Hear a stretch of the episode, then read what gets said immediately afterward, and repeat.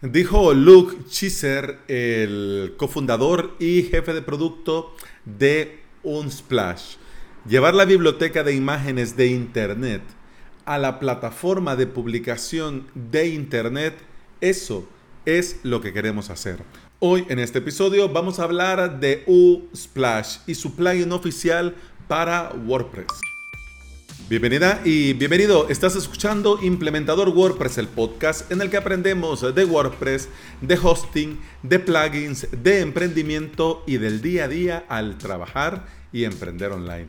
Este es el episodio 432 y hoy es martes 4 de agosto del 2020. Si quieres aprender de WordPress, de hosting VPS y lo quieres hacer por medio de video tutoriales, te invito a suscribirte a mi academia online, avalos.sv. Tenemos dos semanas especiales en las que vamos a tener diversos temas, diversas clases plus. En estas clases plus vamos a hablar de WordPress, vamos a hablar de hosting, vamos a hablar de paneles de control y específicamente hoy te muestro, te enseño, comparto contigo em, cómo resolver el mayor problema de Vesta CP, cómo poder añadir múltiples versiones de PHP dentro de este panel de control.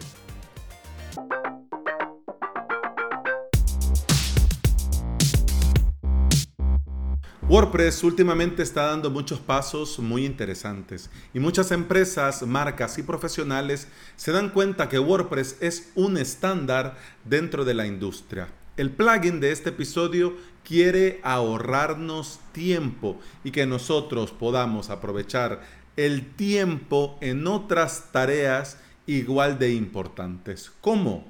Te estarás preguntando, si es el plugin de Unsplash, yo si eso es bien sencillo.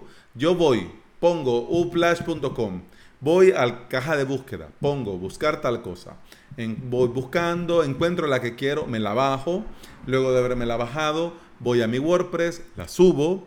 Luego vuelvo a un splash porque se me olvidó quién era eh, la atribución de esta foto. Copio, pego, copio, pego los derechos de atribución de la imagen. Claro, sencillo, sin lío. Sí, sí, muy sencillo, muy lo que querrás. Pero si esto lo haces de vez en cuando para un post puntual o para algo puntual.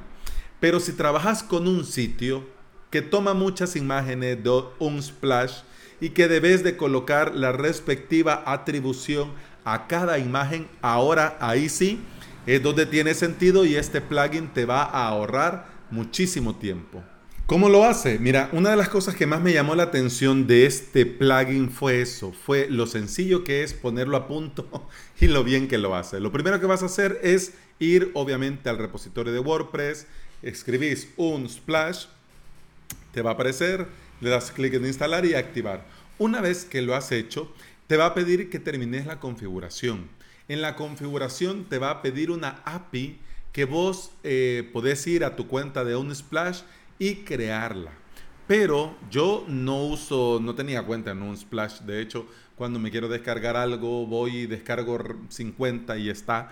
Pero me hice una cuenta para probar porque me imaginaba yo que tenía que ir, solicitar la API, etcétera, etcétera. Pero para mi sorpresa, como estaba logueado, cuando le di clic dentro del WordPress y la configuración del plugin al botón completar configuración, automáticamente generó la API y dentro de mi cuenta de Unsplash, con mi dominio, creó, creó una web app de una vez, en un clic. Todo esto automáticamente. Solo di clic y bueno, me apareció toda la información, que ya está la cuenta y abajo la app y yo, bueno, ¿qué ha pasado? Fui a ver a mi cuenta de Unsplash y efectivamente había creado la web app. Mira, Perfecto.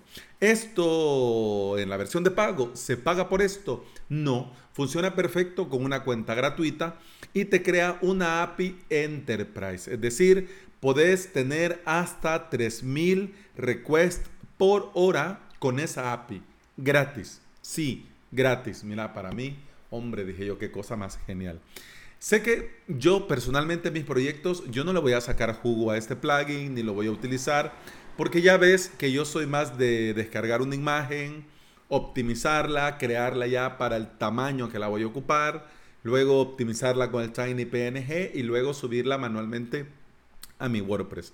Pero esto pasa porque de por sí tengo bastante tirado, no he logrado ponerme con el blog, así que bueno, eh, lo que creo a diario son cursos, clases que tienen su respectiva imagen miniatura de, y también eh, episodios del podcast que también yo le creo la imagen. Entonces no voy yo a estos bancos de imágenes, pero me parece que es, mira, como lo han hecho, me parece que es la forma correcta para poder hacerlo. A mí me ha sorprendido lo bien que lo han conseguido y lo útil que puede ser para proyectos en los que se publica contenido constante y necesitan imágenes de este banco de imágenes Unsplash. Ya han pasado siete años. Siete años desde el día que Unsplash pasó de ser un blog de Tumblr a lo que es hoy en día y no se quieren quedar ahí con este plugin para WordPress. Quieren ir un paso más allá, incluso hasta con inteligencia artificial, para poder mejorar las sugerencias de las imágenes conforme vos vayas buscando para que encontres imágenes que realmente sean relevantes para vos. Y además también tienen planes de vincular su plugin con otros plugins para poder aprovechar al máximo un splash dentro de WordPress. Vamos a los detalles técnicos de este plugin. Te dejo en las notas de este episodio el enlace al repositorio y te cuento, al día de hoy la versión actual es la versión 1.0.0. La última actualización fue hace dos semanas. Tiene más de mil instalaciones activas. Funciona con WordPress 4.9 o superior y ha sido probado, testeado y garantizado que funciona con WordPress 5.4.2. Eso sí, han ido y han pensado en todos y funciona perfecto con PHP 5.6 o superior.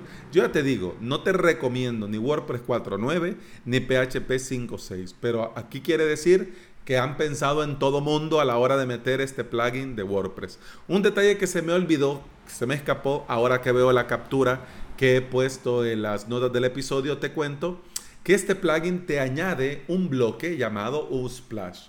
Y con este bloque te abre, le das clic al bloque, te abre eh, un espacio donde puedes con una caja de búsqueda poner lo que necesitas buscar y te muestra los resultados con las imágenes de un splash. Una vez que das clic a una imagen, esta imagen se descarga automáticamente a tu biblioteca de WordPress y coloca abajo eh, la atribución de los derechos de autor.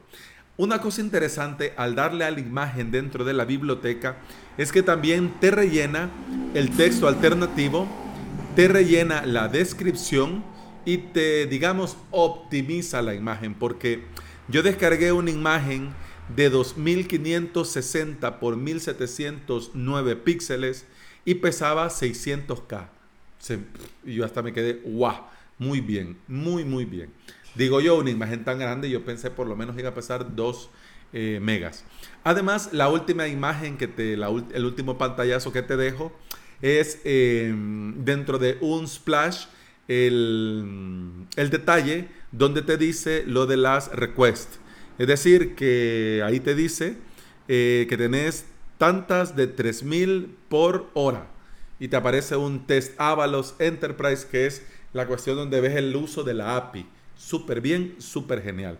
No hay duda que WordPress es un gran referente dentro de la industria y que cada vez más vamos a ir viendo plugins oficiales de diferentes marcas, de diferentes sitios, que nos van a facilitar el día a día al crear contenido dentro de nuestras webs.